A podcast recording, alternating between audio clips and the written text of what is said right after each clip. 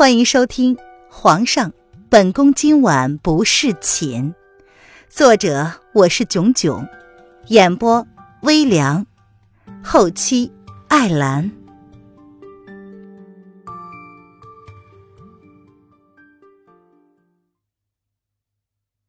第一百四十四章，公主来到青鸾峰。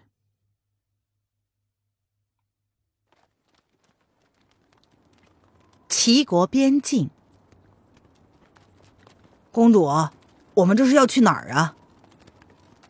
走了好些天，发现公主速度很慢，似乎是无意去什么地方似的。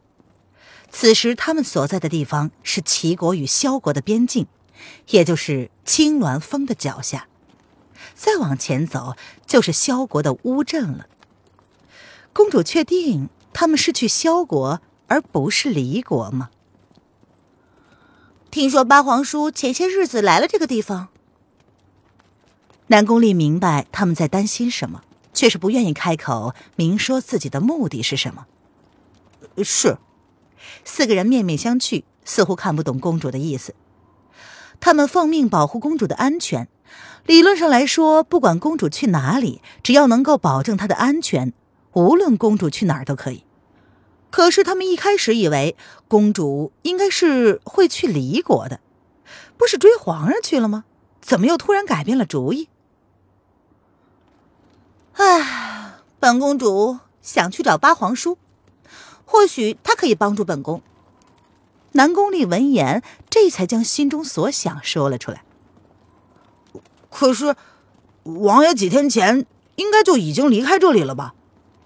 公主竟然找八王爷，那个亦正亦邪的男子会帮公主什么忙啊？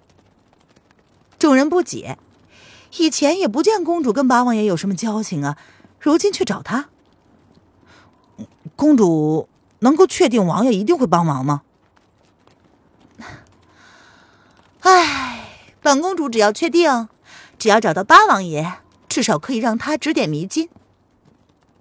南宫里闻言苦苦一笑，他很早以前就想找八王爷了，很多事情他总觉得八王爷都看在眼中，却又是冷眼旁观。他想知道，当日风清晨找八王爷的目的是为了什么？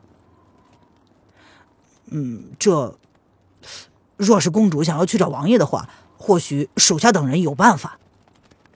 与其这样做无用功，还不如直接找影阁帮忙呢。你们有什么办法？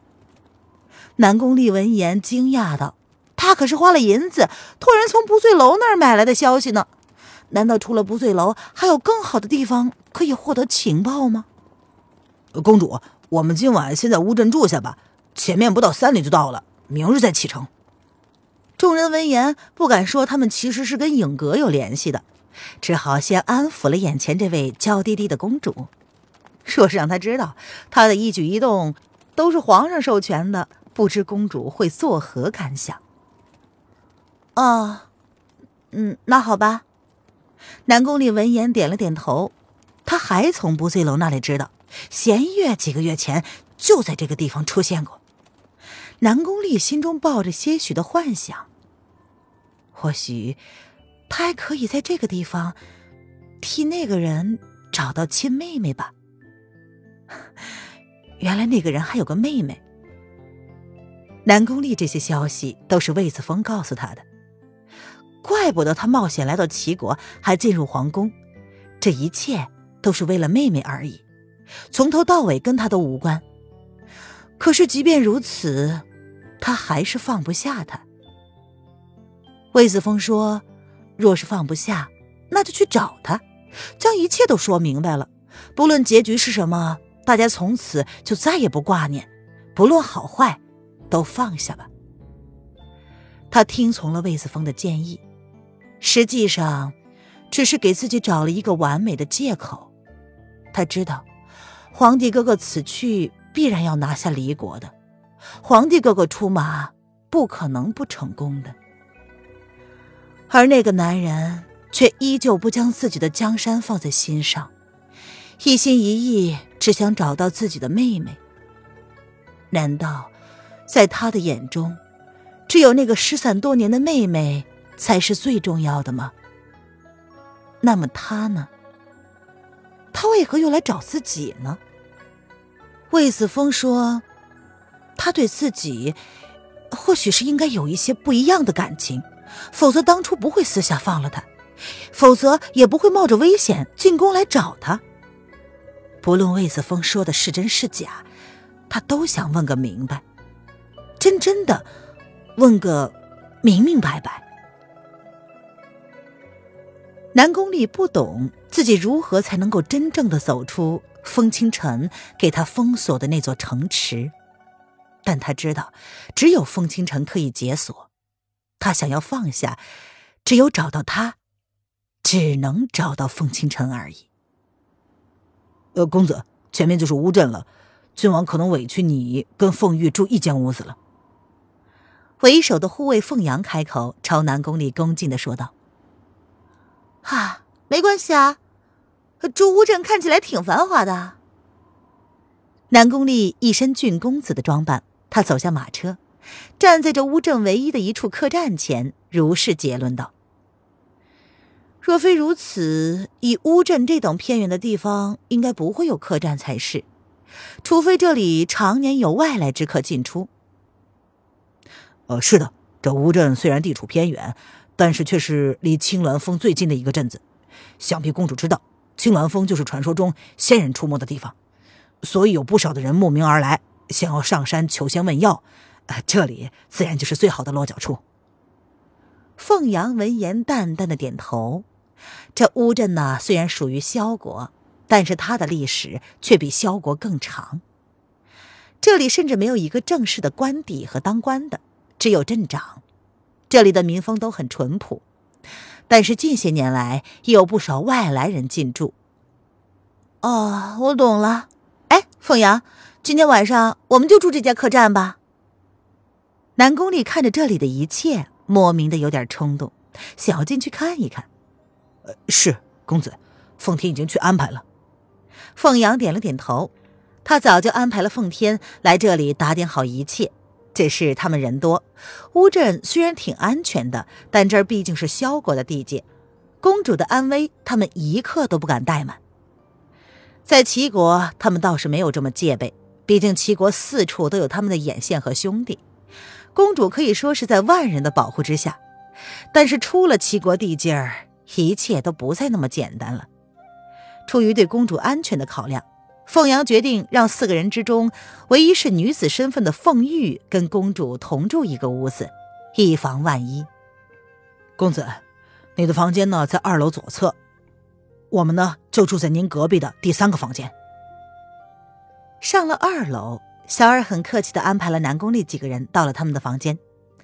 这个时候，乌镇每天都会有那么几个陌生的面孔出现，有些人停过就走。有些人则是会住下，不过这在乌镇也算是正常的。只是这段日子，小二看过的人身份皆是十分不凡的样子，这让小二难免的提心吊胆。看样子，这位公子的身份就应该不低，其他四个人呢，应该都是他保镖吧？小二有些不敢确定了。自从半个多月之前收了那个姑娘这样银子之后。他差点因此小命不保，每每思及此，他甚至好几次在睡梦之中被吓醒。自从见过那个亦正亦邪的男人之后，他再也不敢收客人银子办事儿了。直到在阎王殿前走了一遭之后，他才惊觉小命比银子值钱多了，留着小命才有机会花银子。下去吧，若是没什么事儿，不用敲门打扰。凤阳将银子交给小二之后，便示意他退下。是客官。小二客客气气的从房间里退了出来，然后没有多看屋子里的五个人。他们客栈本身房间就不多，被他们几个要走三个之后，就只剩下一个而已。若是没有其他人上门，就只有这五个来历不明的客人而已。唉，最近好多身份不明的客人来此。隔三差五的，难道都是跟那个姑娘有关吗？小二心中暗自怀疑，却怎么也猜不出那个人的身份。然而他却不知道，跟那个姑娘有关的老头子，此刻正在对面的小面馆喝酒耍赖不走，而那个面馆呢，就是他们掌柜刚刚开张不久的。你们这面馆怎么连壶酒都没有啊？啊，没有酒吃什么面呢？还叫你们掌柜的给老头子送酒来。这小老头啊，有些醉意，站在面馆的门口大放厥词：“小老头子，你已经在我们面馆吃了十天的面了，还要我们提供酒？等你哪天将这十天的面钱给我们结了，我们就给你酒喝。”那掌柜的闻言出来了。看见小老头已然有些醉醺醺的样子，眉头微微的皱了皱，但是啊，他依旧没有恶言相向，只是在淡淡的陈述事实。这面馆开张第一天，这小老头就上门要吃要喝，吃饱喝足就走人。他是认得这老头子的，是他客栈里的客人。不过这只是前些日子而已，如今呢，这老头子却一脸耍无赖的。赖在他们面馆不走，非说他们客栈偷了他银子，现在要在他们这里把本钱给吃回来。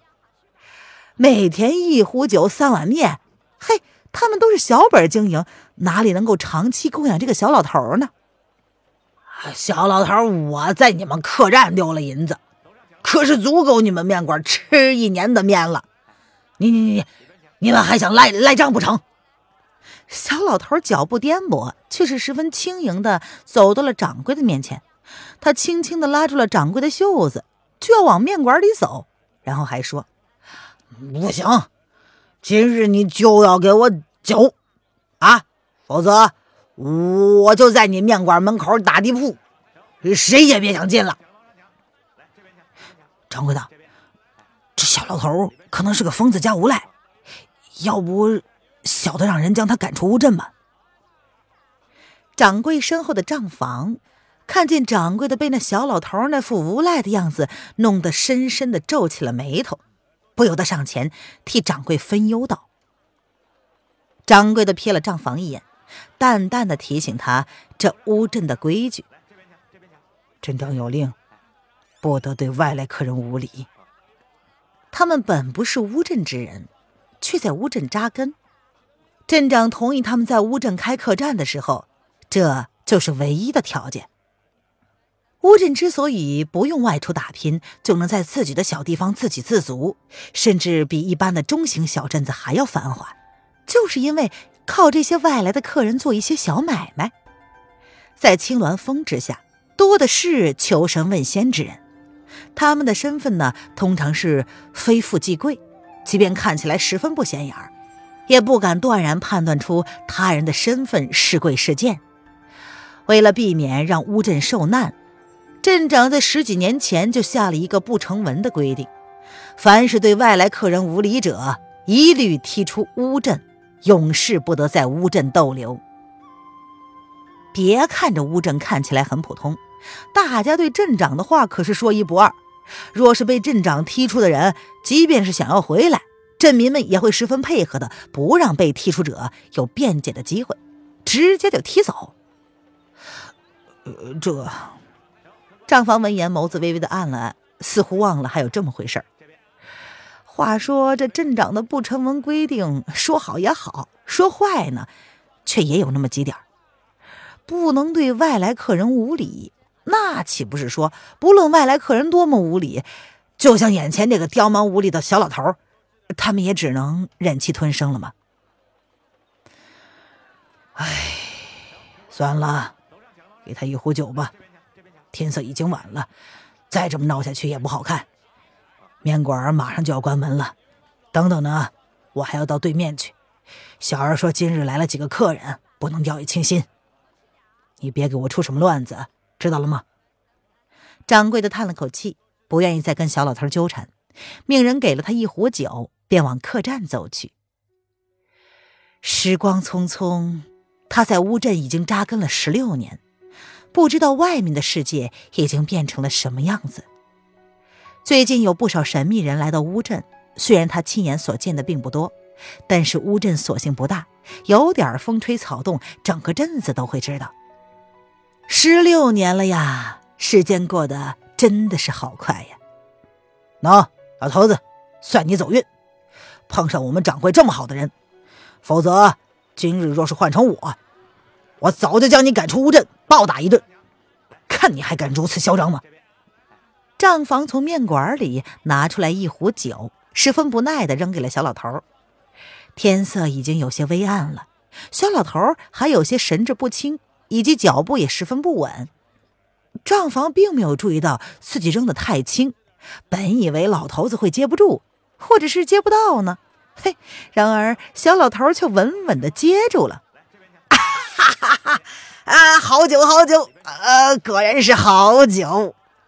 小老头打开了酒坛子，猛地喝了一口，大声的呼赞叫好。还得了吧，拿到想要的东西就赶紧走啊！掌柜的已经走了，休要以为我们还会给你其他的小恩小惠。账房冷着眸子，对小老头这种堪称是无赖的行为感到十分的不悦。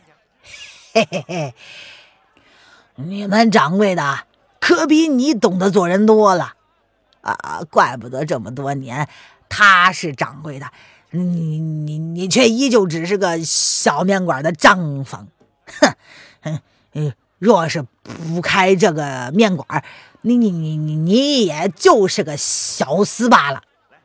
小老头见状，呵呵一笑，他一点都不生气，反而是有意无意的说：“账房不够厚道。”这可让账房顿时心中大怒。你，账房正要发怒，却见对面迎来了一个富贵模样的清俊公子，而他的身后则是跟着一名女子。账房见状，立马扬起了笑容，迎上前去。哎哎，这位公子，呃，您是吃面吗？啊，不是，本宫啊，本公子是来找这位老人家的。南宫丽刚刚在对面看到了小老头那惊人的动作，再听掌柜的说，这老头子已经在镇上逗留几个月了，一直都很低调。只是这几天却突然性情大变，耍起无赖来。他有些好奇，他猜想，或许这老头子能够知道一些关于青鸾峰的秘密也说不定啊。南宫丽不相信那些鬼神之说，但是他相信八王爷。那个男人若不是已经确定了某件事情，也不会轻易的就跑到这种偏远的。甚至对于他来说，可以是鸟不生蛋的地方来。这个镇子很神奇，属于萧国的地界，却又如此的独立。或许他真的能在这里找到不同的答案，也是说不定的。他，账房有些惊讶，这老头子，前辈打扰了，小生有些事情想跟前辈打听，不知前辈是否答应。南宫丽见小老头虽然眼神迷糊，但是神智却是很清醒。他想，这个老人家身上应该有很多秘密才是。然而，南宫丽却没有想过要探听老头子的过去，他只是想知道跟弦月有关的事情。据说这段时间有不少陌生独身女子出没在乌镇，但是却没有人对他所说的女子有丝毫的印象。难道弦月没有在乌镇出现过吗？那么八王爷呢？他来乌镇又是找什么人呢？还是为了什么事儿？哈 哈呃，老头子今日的酒已经有了着落了。嗯，明日，明日再来找我吧。老头子斜眼看了南宫丽一眼，随后再瞥了一眼跟在他身后那隐隐戒备的女子，轻轻一哼，似乎十分神气的样子。举着酒壶，便颠颠晃晃的离开了面馆，左摇右摆的往十字街口走去。公子，天色已经暗了，我看有什么事儿还是明日再说吧。凤玉见老头子虽然脚步颠簸，但是每一步都不是一个醉了的老头子会走的轻盈步伐，颠而不乱。或许这老头根本就没有喝醉，只不过是。在装醉而已。唉，不知道明日这老人家还在不在？掌柜的不是说了吗？他晚上时间都不会在镇子里，那他会去哪儿呢？乌镇附近几里之内都没有可以落脚过夜的地方啊！他一个老人家在这样的大雪天气里，难道就不怕发生什么意外吗？